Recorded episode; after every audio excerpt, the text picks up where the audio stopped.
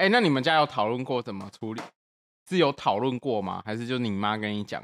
这我刚我刚刚那个就是不是我妈，我刚那个不是怎么我跟妈我妈讨论胖讲怎么死掉之类的那个对话。啊、是有一天你是我妈就是她看到人家在做什么宠物安葬，她有感而发讲这个而已。啊，对她自己个人的佛教的见解。哦，所以你妈是佛教的，我妈是佛教徒，她就觉得说这个，她说获得安葬或者盛大葬礼这种事情啊，它是一个，它也是一种福报啊。那你把那个把狗狗，他今世为畜生道已经够够惨了，所以不能干哪有畜？我觉得畜生道真的是比较爽的，干 干不用上班呢、欸，你不觉得生活无聊吗？可是就每天闲在家里，就没什么压力。有啊，我觉得我们家猫咪现在压力很大，就是我们现在每天大概花四个小时灌灌食物，因为它装食道胃管嘛。哦天哪！然后只能打泥状，或者是像牛奶液。我我我那个我笑他们家的猫猫也是这样。哦真的、哦，他们家猫猫也是老了是不是？嗯，他呃他们家猫咪是肾病吧，肾脏啊。OK，好好好。然后毛豆目前最好的状况应该是那个。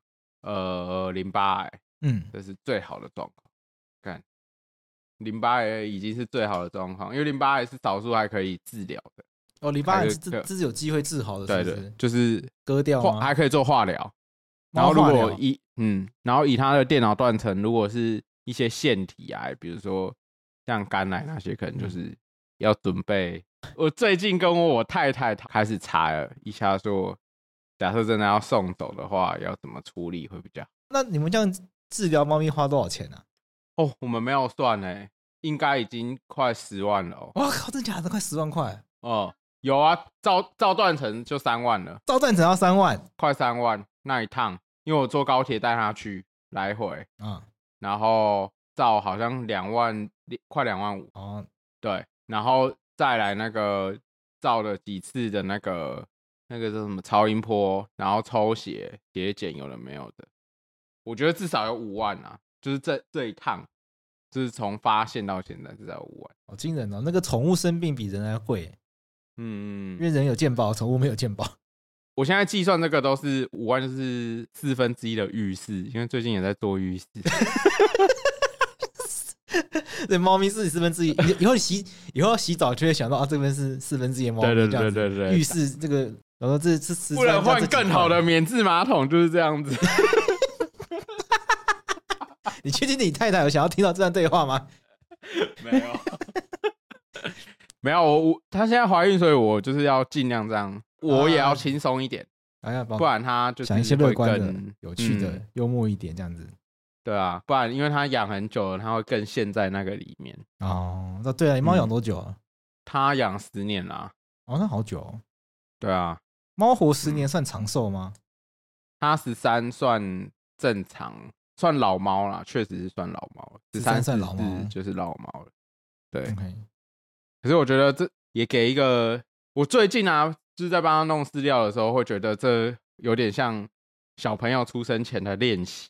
嗯，因为我们最近帮他灌那个食物，会发现，假设你灌的太快的话，然后他会想要吐。吐，你就要马上停，有点像小朋友，如果喝奶喝太快会咽妮，就是会溢溢奶。OK，对，然后宠物也是这样子，就是装食道胃管之后，医生都有交代，就是不能灌食灌太快。然后其实我们也都有在控制我们的速度，只是我们那天跟医生讨论的时候才知道，哇，怎样都有可能是太快，因为他说他们在医院里面用机器喂啊，嗯，是六十分钟喂九十 ml。就是六十分钟，大概喂一瓶养乐多不到，那太养乐多大概一百 ml 嘛。那一分钟，对对对对对，那一分钟就是三十分钟只能喂四十五。对对对对对，所以其实超难，你用手压那个针筒，很就是很难喂。他喂他灌的针筒是像那种小学自然课做实验，就是管径是粗的那种的针筒。对对，然后医生跟我讲之后，我就尝试用那个速度去灌。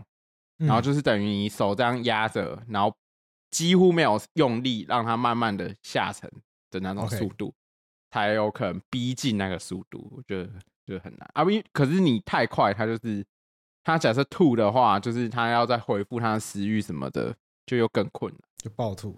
哎，就是，所以我觉得就是当做练习，我觉得就是很烦的一件事，可是就是还是得做。OK，嗯，最近体认到这就是爱的代价。对，而且从养宠物开始练习当爸爸，嗯，差不多差不多。我们家就是养了狗之后，就觉得说绝对不要生小孩，就好麻烦，超级麻烦。而且狗在烦的时候啊，还可以把它关起来。小孩子在吵着，不能把它绑起来，那变家暴。哇！以下欢迎那个爱狗人士一心点评。开玩笑的啦。我妹跟我妈超爱狗，是不可能会这样做。我们家那个狗就是自由的跑来跑去，可以自由。胖娘，胖娘就是会在你们家餐桌底下要肉的，每次去吃火锅都都在那边要肉，因为他已经习惯，就是人类有的吃，他也要吃，他觉得自己是人类啦。嗯，他也是在我们家床上啊，每一张床上都跳上来睡。都吃澳洲草饲牛，对。拜托和牛也吃过哈，都是美孚牛肉，最高级是吃过 Loris 牛肉，我觉得是超荒谬的。就是我们家去吃 Loris 牛排，就是什么庆生之类的，然后又太多吃不完，然后就带回家，然后不知道什么做，就拿给放了不杀给他 吃掉，因为那个是 拿回家后就硬掉也不好吃什么的，然后就摆在冰箱拿出来，想说知道怎么处理，那给放两次好了，所以他就获得那个高超级高级的牛排，真的很爽，真的很爽啊！啊，我们今天。的开头只要告诉大家，那个生命是很可贵的。对，带入我们今天要讨论的主题，一个生命教育。嗯，你说你买饲料不小心撞到别人车是什么事情？我可以先跟你讲，就是反正我那天买去那个饲料店门口，反正就是买毛豆的那个东西，然后要赶赶着回去喂它啦，所以就有点急。然后我就在移我的那个欧兜拜的时候，我就这样就是往后嘛，然后我就没有。意识到就是那个，它是一个斜坡，然后后退的速度太快，就撞到旁边立有立中柱的有水准机车骑士的机车，嗯，然后他机车就倒了，OK，然后倒了之后我就把它扶起来，然后它上面有一个鱼缸，然后我当下就是没有意识到它到底是破还是不破的状况，反正我就把车子移起来，然后鱼缸放回去，然后我就走了，OK，对，然后。过大概一个礼拜，我就接到警察的电话，真假的？哎、欸，警察很不客气，警察那个在电话中就直接说：“你应该知道是什么事吧？”然后我我其实那天是周末，然后我我去办公室跟当事人会面，对。然后你知道有加法服陪诊，所以接到警察局来电。通常不会太压抑，就会接起来，因为有可能是要同时做笔录啊，比较常是这种状况吧。想不到是你自己要做笔录，对对对。然后他接下来就说：“哎、欸，你知道是什么状况吗？”我说：“我怎么知道？”他一定觉得你就是明明知道把人家鱼缸弄坏，然后老还老跑。哎、欸，可是这这边就可以跟大家讲一个小事，我就是。当下就想说，反正我都弄好，就我就闪了。然后想说就这样，你把他你想你想说他的摩托车你拉起来，然后也架好。对对对对啊，东西我有摆回去，这样。然后我就殊不知里面是鱼缸，然后裂掉这样子。对，然后反正他就说：“哦，你几月几号是不是有在那个饲料店，然后撞倒一台机车？”然后我就法律人的灵感就来了，我想说：“靠啊！”我又不是在道路上，我又不是造逃，干嘛？你 你要吓我是不是？欸、我觉得是没有，我内心我内心有一个那个防御的本质，就想说，靠，你该不会是要吓我？等一下去，我就跟你讲，我在那边是不会有肇事逃逸的、啊。哎、欸，打岔一下，这样真的不会有吗？不会啊，那、啊、就不是道路上啊。对，那那你在哪里？他是在一个那个他们的，就是南部很多那种大型的饲料店嘛。就是宠物用品店，它外面有它的那个空间，嗯、就是非道路、哦，像大卖场那样子概念的饲料店。对对对对对对对，连饲料店都可以这么大间。对对对对，OK，就是在台北，我们都就去宠物公园的命而已，没有这种的。没有，它店也有可能是叫宠物公园啊，只是它前面就是会有停车的地方。我懂了，我懂懂懂，可以想可以理解。嗯，嗯然后那你后来怎么处理？就你去了吗？后来反正就就通知去，然后去的时候，那个警察其实蛮好的、啊，那个警察。是一个年轻的警察，所以训练有素。他就跟我说，就是可待会他那个当对方会来，然后因为这就是民事案件，那你们就好好谈。对，没有跟你说什么涉犯刑事什么什么什么的。对对对对对对。哎，民事案件警察还会帮忙处理，因为他对方都是有去报案啦，所以他也是协助，就是我们自己处理啊，就是我们自己联络赔偿这样子。可是他还是要做个记录这样。OK。然后当事人，哎，不是当，就是对方来了之后，你就当事人。对，我就是当事人。他没去。然后对方来，对方来了，就是一对情侣。然后那个男生年轻年轻，看起来是一个就阿迪亚造型，你知道吗？阿迪亚造型，阿迪亚造型可以。OK，对对对，有有半甲，然后 的那种八加九感觉是不是？对对对。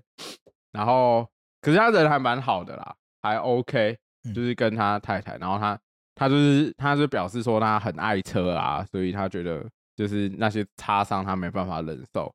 然后我本来细就是我细想说，这如果照法律程序的话，那你就是你去跟我了不起，你就去告我，这折旧到最后一定不用赔多少钱。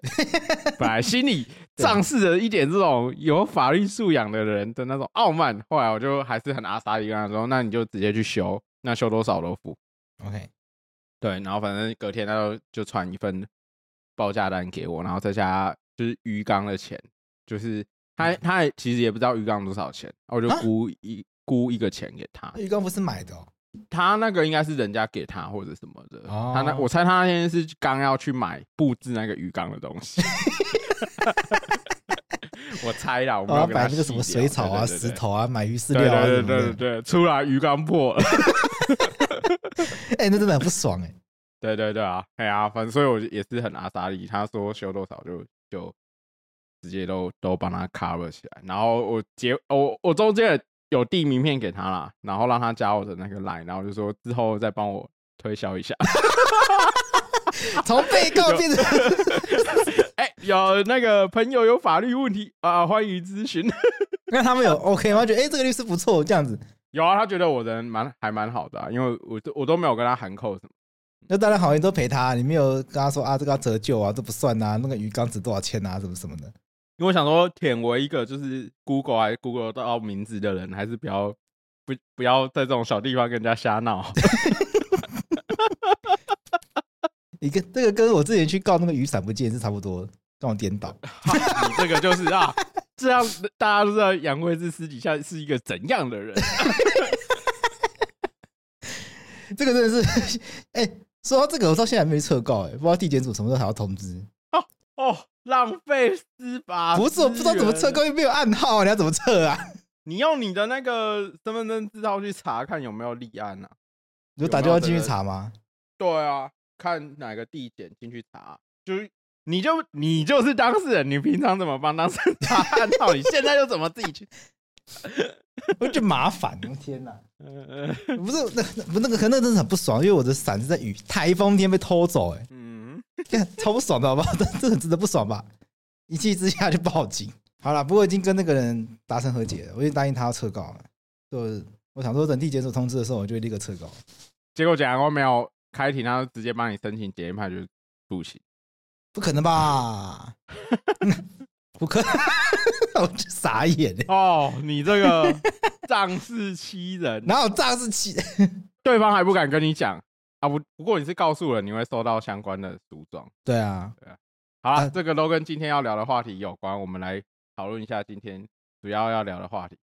刚刚其实看起来像在闲聊，可是一开始讲那个第一个故事是要跟大家讲说，生命是很可贵的。对。因为最近在台中有一台玛莎拉蒂的那个，现在 Google 玛莎拉蒂在新闻的那个选项跳出来都是那个新闻。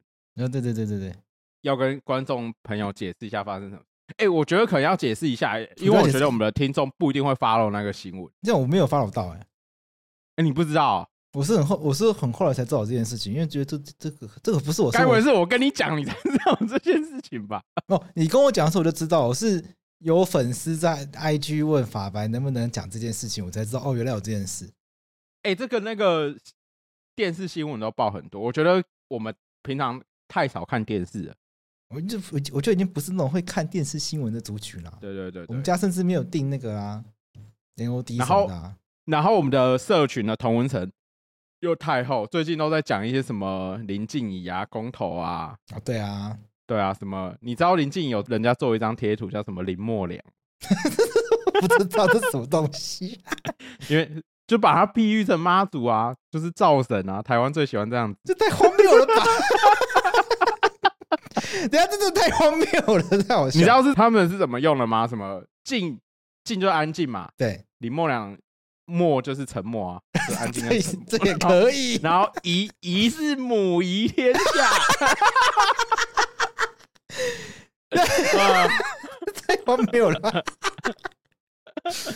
我不知道在哪边看到那个梗图，这个好好笑。梗图吗？什么？我还就是反正就这样。就这样，然后这样，反正我这我这讲的是什么四个不同意之类的，然后现在就各种各种到底要几个不同意什么什么的。对，那我现在看过，我现在看过最靠背就是四个不同意教训民进党。哎呦，我跟你说，很多人被骗哦。就我我还故意转发这个讯息，然后就被我朋友骂说：“哎，怎么可以这样讲民进党？” 我都说你是白痴吗？他才发现他被骗了，对，这个真的有用。呃、好啦，所以其实大家同温层不要太厚，要关心一下民民间生活。对，现在民间比较 follow 的比较大的新闻，其实是玛莎拉蒂这个新闻。那这个新闻就是当天是，哎、欸，反正在十一月七号的凌晨，然后有一位台中的送信男大生跟呃。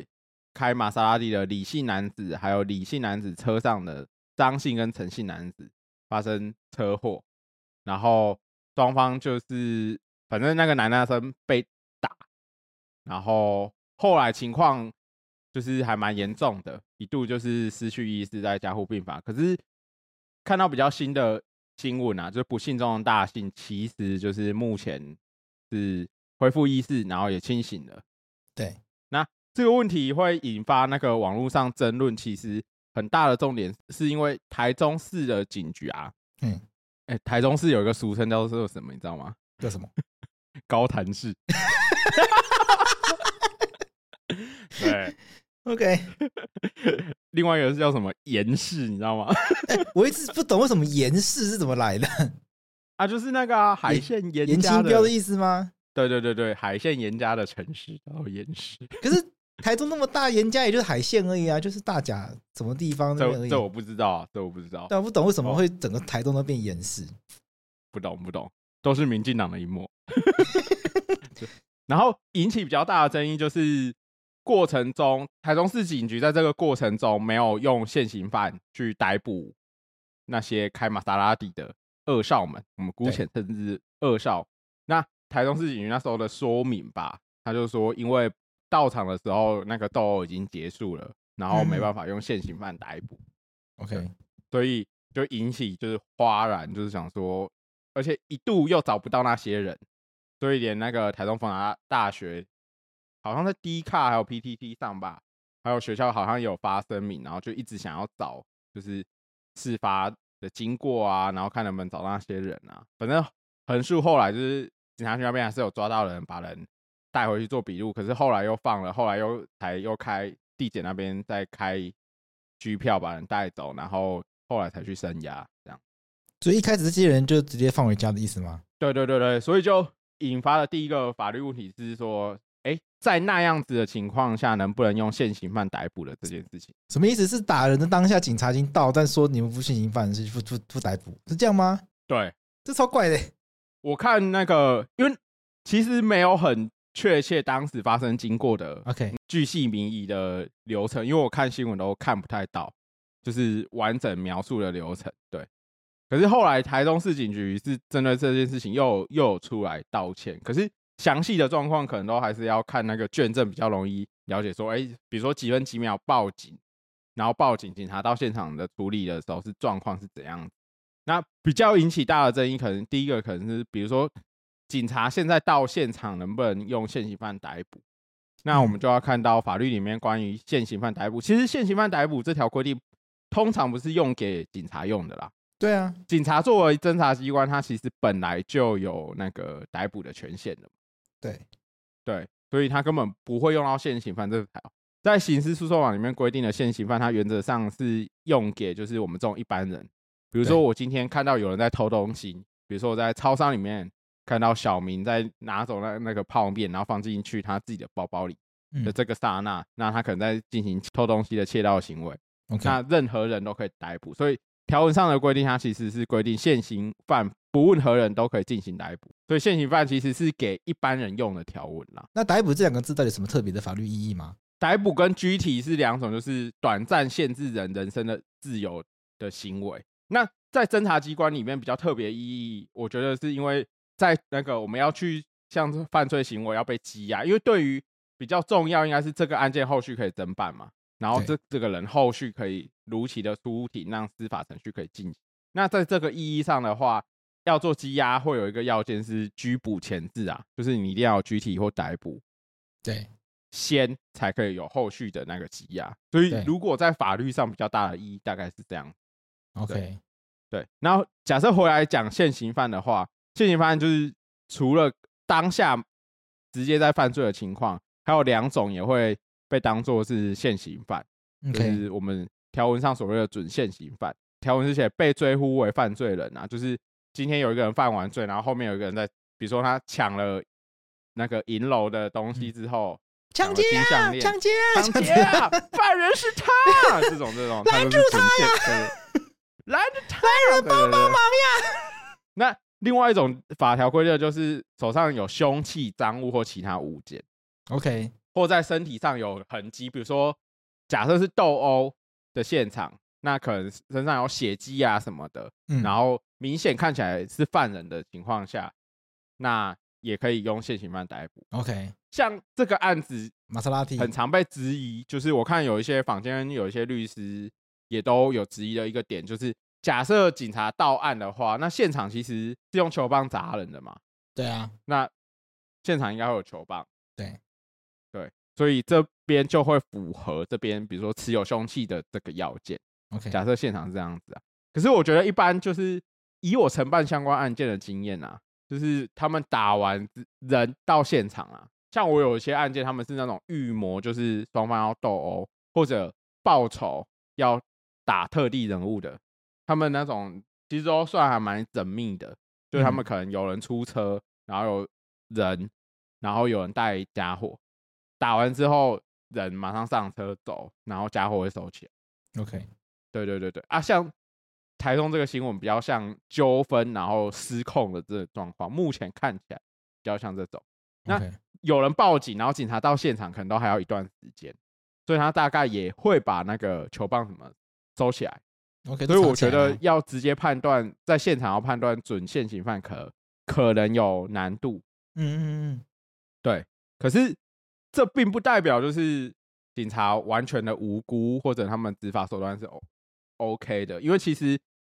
刑诉本来给警察的工具就不止这个啊，因为就是有其他规定啊，比如说像还有其他，就是我们在讲拘捕，通常比如说有几种情况，比如说像他犯罪嫌疑重大，然后看起来很有可能会湮灭、伪造、变造证据这种，你也可以去拘捕他嘛。对，就条文里面本来就有其他的规定，可以让警察进行拘捕，而且像这种啊，假设。像新闻里面那个男大生，他已经送医了，然后也是严重的情况。我猜警察他们一开始判断失误是这种形成的纠纷，然后发生斗殴，他们很容易认为是互殴。OK，对。那假设是互殴的话，他们办起这种案件的话，他们可能就会比较大意啦，就是会觉得哦，互殴，那反正我之后再找到一方，然后追就追得到另外一方的人。对。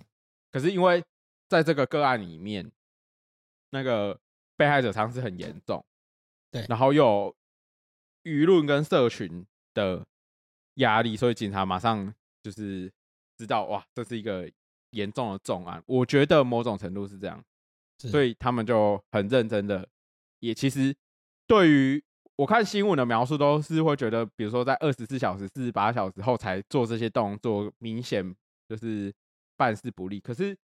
就我自己 办理刑案的经验啊，这样算很快吧？二四四八这种算很快，对，算很快拘捕完，很快羁押，对，然后对啊，因为有有时候，除非是特定的那个犯罪在进行侦查，不然侦查本来就会有一段时间的，对对对。然后像这个个案，因为有这样子的压力，也算好事啦。那很快的就逮到那个凶嫌，所以我觉得警察他们那边可能在发现哦。不是互殴的情况，这个判断有错误。然后在发现不是互殴之后，他们没有马上去找那个检察官开拘票，然后去做拘捕，我觉得也是不太适当的那个调查程序啊。我的判断是这样。但我好奇是说，警察都到现场了，也看到那些人，也看到被害者的话，不不能直接把那些人带走吗？如果在现场足以判断，比如说看得出来有犯罪痕迹，或者从现场的人。去表示说，哎、欸，就是那几个人。OK，对，因为因为理论上不会太难。你看我找不到那个过程的影片，就是我实际过程确实不知道了。但是理论上应该不会太难啊。你看那个非洲国老师，看起来有嫌疑就被抓走了。对啊，对对对我我我觉得这就是问题之所在，就是警察的执法。老实说，按照人权的标准，反而警察在这个二少的案子才是保障人民安全的侦查方式。OK。对啊，对吧？对，对啊，对，没错，没错。对，我没有任意的把人带走。对，哦，我没有就是任意的拘捕。对，哦，我甚至很认真的想要问这个人的时候，我还想说发一个通知书，类似这样子。OK，对，对啦，这这才是合理的，这才是合理维护人权的逮捕方式。对，对对对，这个要加括号，这边是在反讽。对对对，这 是在反讽，反讽要注。可是，在那个之前那种任意盘查的案件，因为警察就可以随意这样，对啊，所以我觉得在这个案件里面，警察的确执法过程中有判断失准的地方啊，所以这也是后来为什么那个警政署很快就成立。在以前这个什么警察法律素养在干嘛？大家可能会觉得那个警察在人权判断上很容易有这种两套标准。我我觉得很大的原因是就是就是台湾警察的状况是素质是参差不齐的。我觉得就我自己实际。办案的经验上，就是警察对于法学的那个理解的程度好坏差很多。然后我觉得，如果要探究这个原因的话，我才会讲到这个警察法律素养的问题。如果从历史的脉络来看呢、啊，你知道早期有那种没有考过特考就当警察的人哦，真假的？对对对对，有兴趣的听众可以去 Google 一下，有一个东西叫做黑官警察，那种就是当年。就是警察教育的系统是只要念过警专，然后因为他们考试合格率很高，所以几乎念过警专等于就可以当警察。对，可是合格率很高的情况下，还是有人没有考过。OK，对。然后这些没有通过警察特考的人呢，一般来讲，比如说律师没有考过，你就不能当律师嘛。对。那医生考试没有考过，就不能当医生嘛。对。可是那个时候警察很屌哦，那时候你没有考过，你可以先去。警局里面工作，OK，对，然后他们就说什么警佐待遇人员，嗯，然后他们就是一样领那个薪水，OK，但是然后一样在警察机关里面服务，做的事情几乎甚至是差不多了。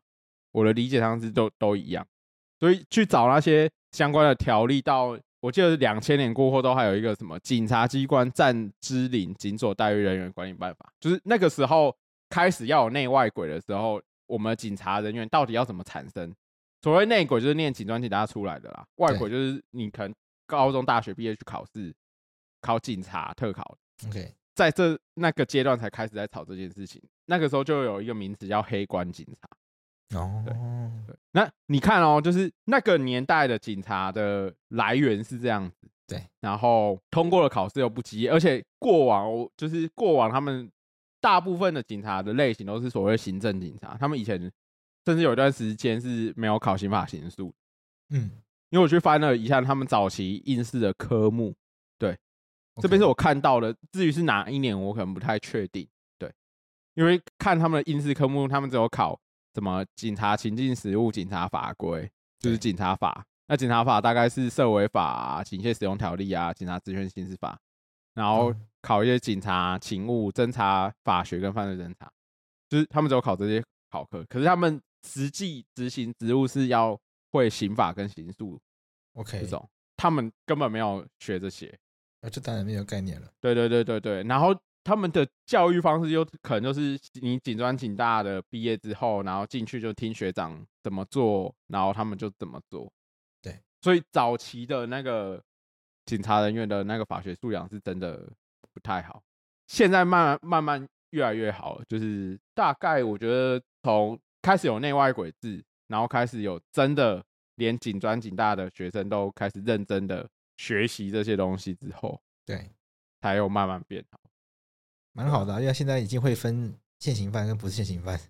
对对对对对，哎，这个其实我觉得还还算蛮冷门的规定啦。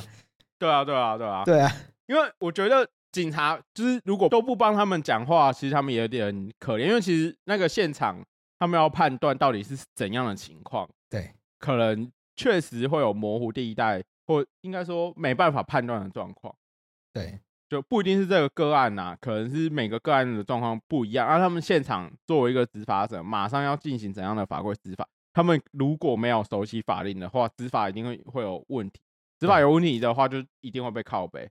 除了被靠背事情事小啦，就你原本想要期待透过正常的法律程序去抓到犯人的这件事情，没办法做，或者你的侦查作为有缺失，导致你抓到犯人之后没办法定罪，这些都是问题啊。对，对啊，那所以我觉得像已经好几年，就是三不五时都会有这种警察执法的问题，所以我觉得就是还是要从教育做起。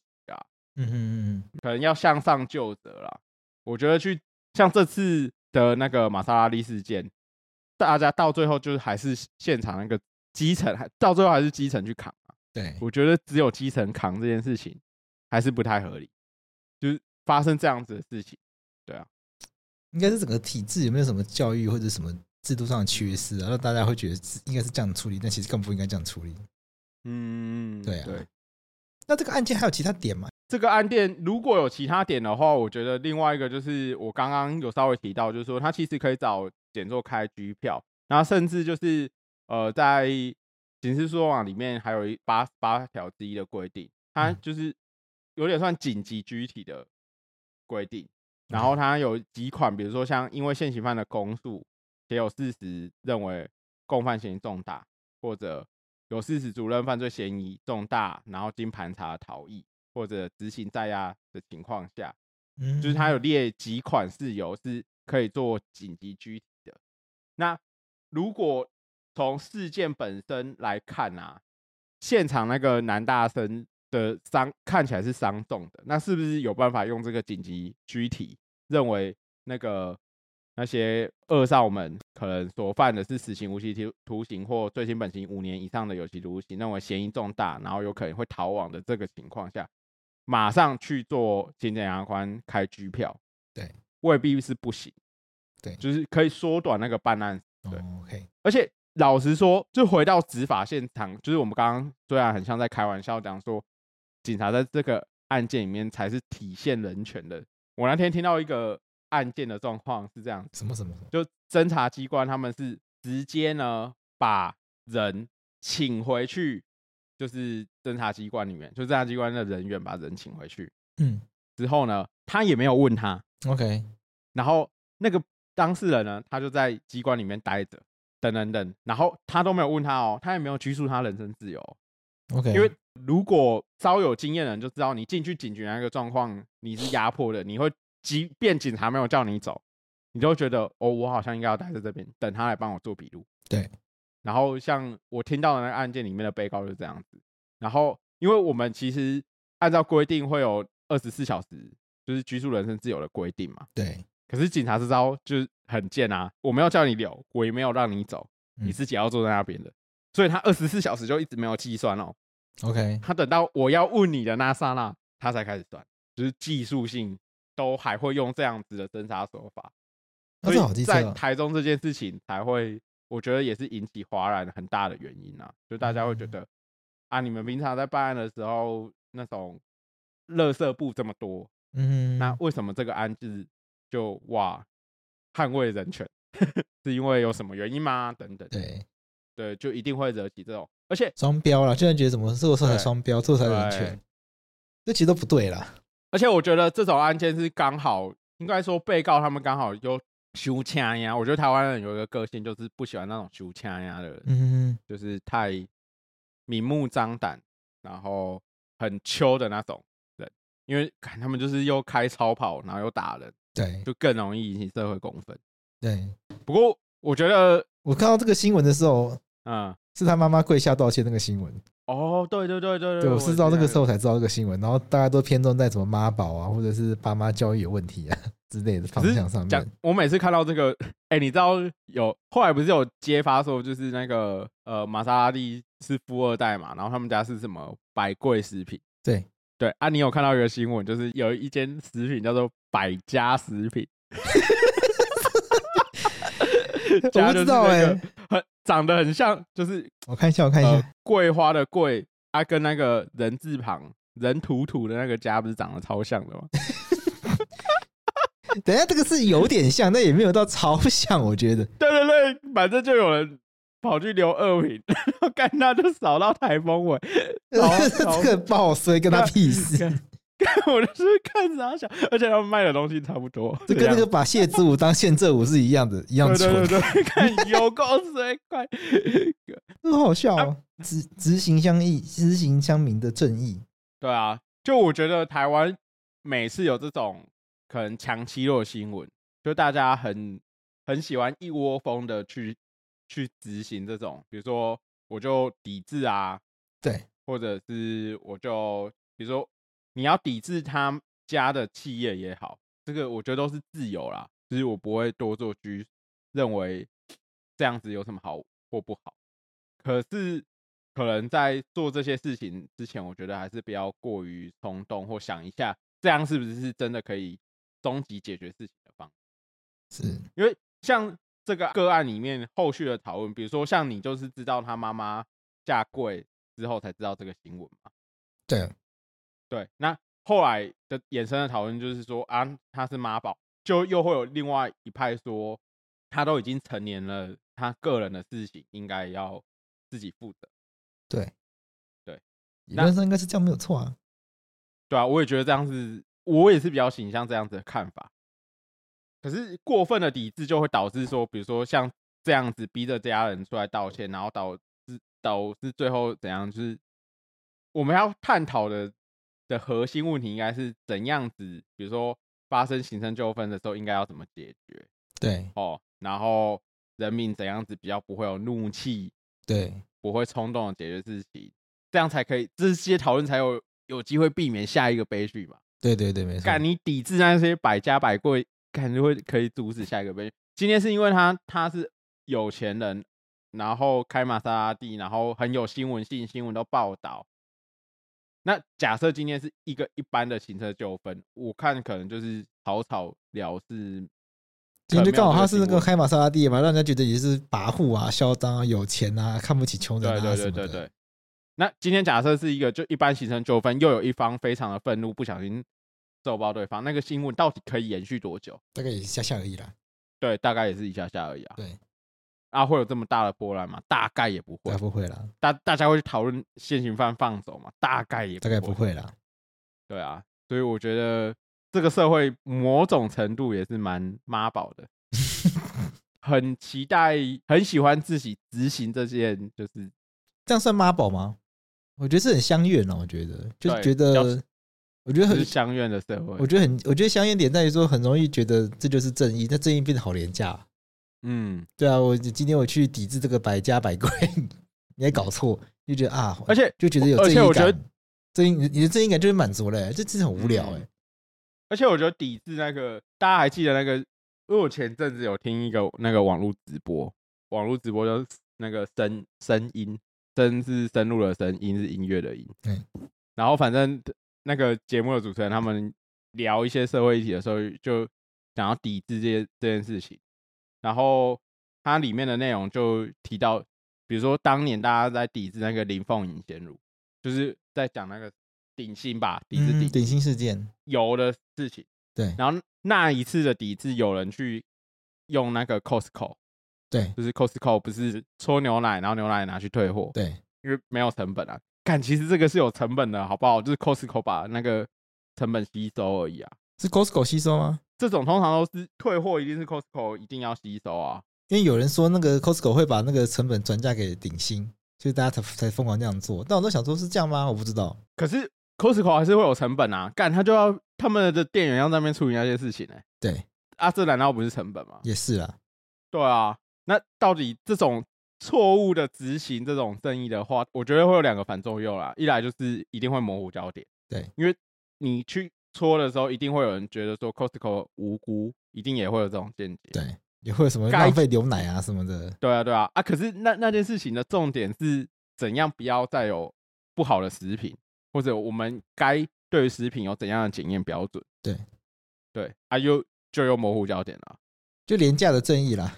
我我如果是那个顶薪啊，就是腹黑一点，就我如果是今天发生这种危机的人，我就一定找人这样出来抵制我。我花的成本很低，又模糊焦点，对，多爽。反正就抵制一下就过去了。唉，真是的。哎，你说这个台湾社会就是一直在循环这些问题。哎呀，这就是廉价的正义。台湾社会就是，我觉得，我觉得，呃。你我觉得大家思考的那个深度都不够了，可能很容易看到事情表面就可能很快下结论，嗯，然后很容易就是直觉性的觉得这样做比较好，然后就正好去做，嗯，但那其实都是很肤浅的一些想法，它不没有那么宏观呐，也没有真的那么能够解决到问题的核心呢。我觉得就是可是要责怪人民吗？我觉得比较像是大家都要冷静啊，就是比较瞬间的就义愤填膺，对，然后。关于玛莎拉蒂这个，你还有什么其他想法？我有看到有一些想法是认为要修那个伤害罪，就目前的的伤害罪的规定是这个，这怎么好修？这个他们有人的提议是把那个加重窃盗的规定放进去，那个哦，三人对三人的三人三人就加重。对这也是个很好方向，因为当初比如说像窃盗这种加重，三人以上会加重的原因是危险性增加，对，对，造成那个侵害财产等等的侵害会增加。那在伤害罪里面，三个人以上也可能造成这样侵害的加会增加。然后认为，也许这是一个修法的方向，这是个蛮值得思考的方向。我觉得，可是这个我目前还没有。很确切的想法，所以没办法对这样的修法建议做评论。你知道我是从哪边看到这个修法建议的吗？哪边看到的？我是从勾二的频道里面。怎么会从这种地方啊？但但我哎哎，什么意思？哎哎，就哦，哎，他的影片我都会看哎，真假的？因为我觉得他有些东西算是有一点，真的是有在 follow 时事，还有一些他的见见地的啦。我没有特别意思，就是说我以为是什么什么什么法学的期刊啊，或者是什么名人堂这种地方，就搞来发现不是，是一个比较个人观点式的一个 YouTuber。可是我觉得他他会提他这个好像是在他的会员里影片里面提出这样的修法建议，我猜应该是他幕后的团队有法律人啊。今天乍听之下觉得，哎，不会太不合理。对对对对对，而且三人就会有那个他，我看他之前的影片，就是有讲一些什么东森直销的看法啊，那些都应该是有专业人士协助他操刀的。OK，对，这方向不错啊，因为很多那种霸凌问题啊，他都是嗯都是那种三人以上再去欺负别人的，嗯，那那种那种伤害不一定真的有造成什么多大的伤害，可是当你那个人数一多的时候，那个对那个被害人心理的那个打击是。阴影是很重的，可是我我觉得我看他的影片比较特。我上次去高雄演讲的时候，有分享他其中一个影片，然后我我讲一些其中，就我觉得好像在同温层里面讲勾二，大家都会有一点算不以为然的态度吧，就是会觉得他什么东西都导向阴谋论，然后觉得他的东西都没有内容。可是我觉得他东西倒不是不能看，只是你要对。法律啊，或者对实物有一定的见解，去看了之后有自己的想法，对，而不一定都要照他的想法，因为照他的想法，有时候我自己的看起来会觉得他可能有一些结论上都会导向阴谋论，比较偏阴谋论等等的看法，嗯、或者是他有自己一个独到解释那件事情发生经过的解方，可是那边的观点可能就会跟我不一样。可是我觉得他的东西倒不是完全不能看。OK，对对对。哎，都讲到，就顺便讲一下，就是我那个时候看他有一个影片啊，在讲说什么三百万特别条例的条款。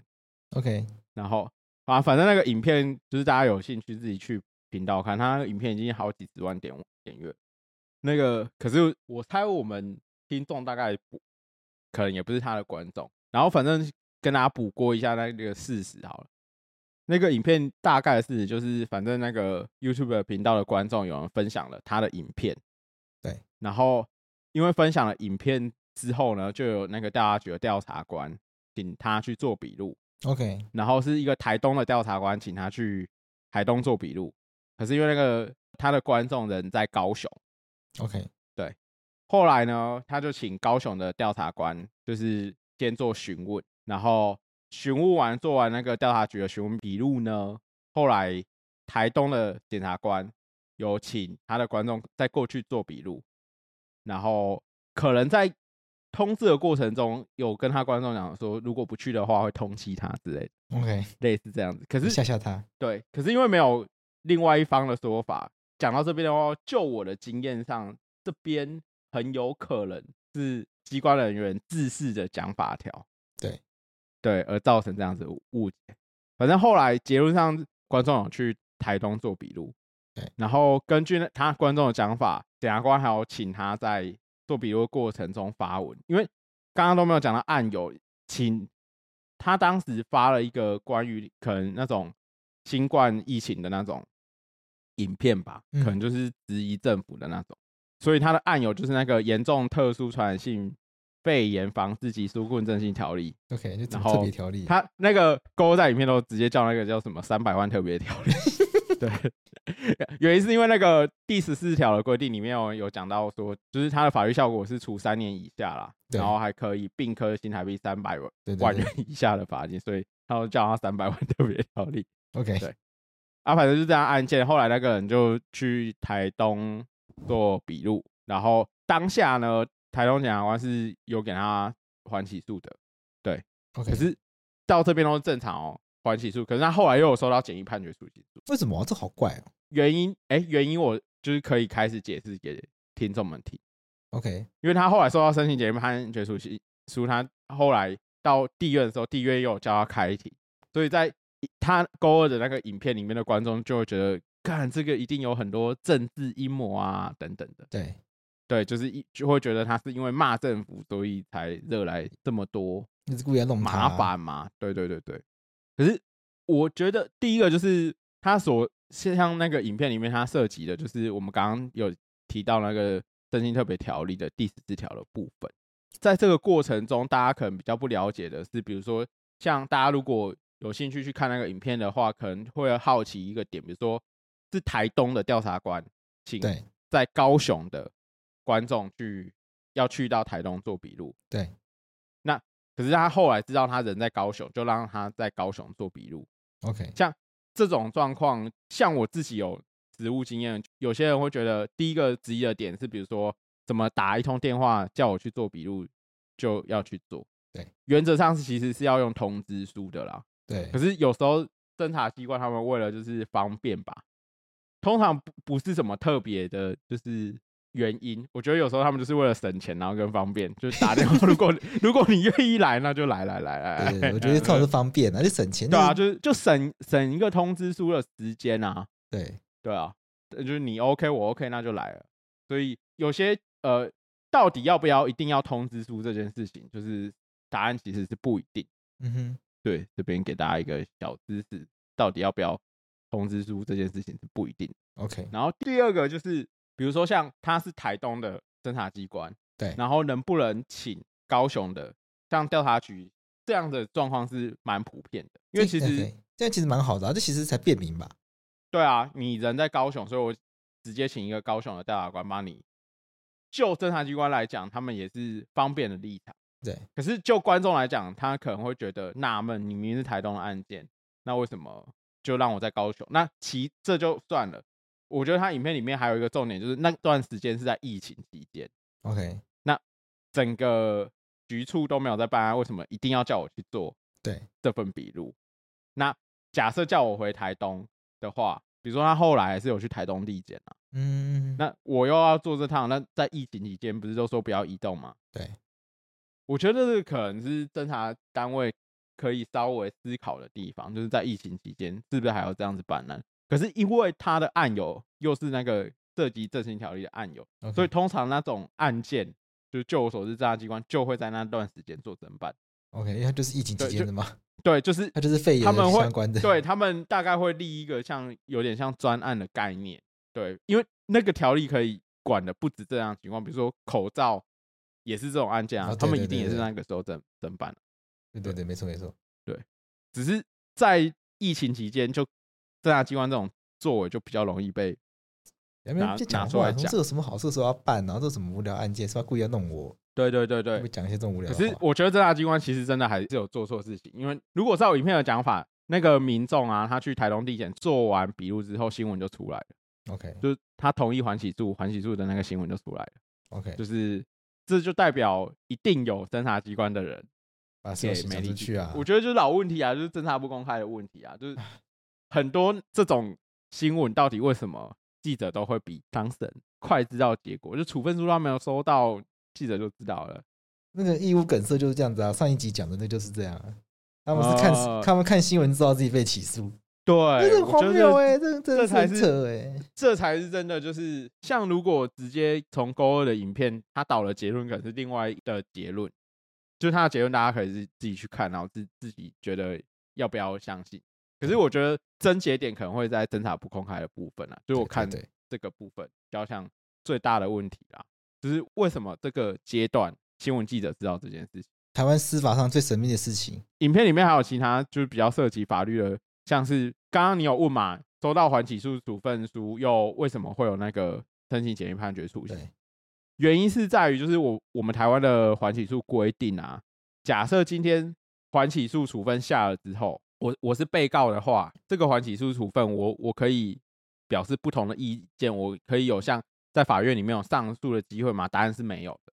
对，对，只有被害人他可以针对说，哎、欸，这样不起诉或缓起诉处分书，因为不起诉或缓起诉等于对被告有利嘛。对对对，对对对，所以这时候被害人他就是可以主张要在意。对，对对对，啊，可是像这个振兴条例很特别的状况是怎样？这种案件还有被害人吗？没有，没有。所以其实法条里面有规定一个职权在役的规定，应该说地检里面自己就要跑一个就是送给高检的程序。OK，就自己判完自己就给高高检署看。对对对对，然后高检说，哎、欸，这样 O 不 OK？然后在这个案件里面是高检觉得这个缓起诉处分不 OK。OK，对，后来才又有那个申请简易判决处刑，然后申请简易判决处刑，因为民众其实有去问，应该是问检方那边的书作，问说那这个会不会开庭啊等等的。那通常申请简易判决处刑是确实也是不开庭的。对。可是如果法官想要调查，想要比如说假设法官觉得想要更了解情况才去下那个处分，下到底是一颗罚金多久，或者缓刑多久？对。其实法官是可以开庭的。啊，当事人也是可以去主张要陈述意见。对。只是那个时间都很很短了，就是你可能收到马上就要请求陈述意见。对。啊，这些都是可以做的，只是呢，就是我觉得。因为一般民众没有这种程序的经验，对，所以一旦这种程序就是很多很多很多的时候，很容易就是会觉得是不是政府在刁难啊？这可能、呃、对，就是会还是会有阴谋论走了，就讲了什么东西得罪当地。对，这个案件又是这样子的案件，就是我觉得那个条例可能有要讨论的空间。对。也需要，嗯，我觉得是需要可能啊，这个条例是不是在这段时间一定要这样子执行？我觉得可能都有讨论的空间。对对，能够想到都是你们这些塔绿班呢、啊。你刚刚讲塔绿班了、啊，对，这是不就是塔绿班会做的事情吗？对，啊，就是稍微讲民进党导向这样子，这稍微才不过嘴的蔡英文几句，然后就被这样传过来传回去的，从台台高雄被叫到台东去。对对对对啊，所以我觉得那个侦侦查机关自己真的也有。要检讨的地方，才会让民众这样子不相信。对、啊，就比如说你为什么新闻会丢出来，很多东西不够圆满呐。对啊，对啊，那个不正常不公开，就是更导致老问题了，早就不应该这样啊。我觉得这就是中间过程这些瑕疵的一连串，一定会产生人家做这些质疑的。OK，所以我觉得答案就是这样。今天的时间差不多，今天就是跟大家讨论两个。法律问题啦，一个就是玛莎拉蒂关于那个三大机关现行犯的问题，嗯，另外一个就是大家如果有兴趣去看勾二影片的话，我觉得还是要强调，就是他的影片不是不能看，只是看的时候可能大家对背景知知识还是要多了解，对，OK，大概看一下，好了，好，拜啦，好，拜啦。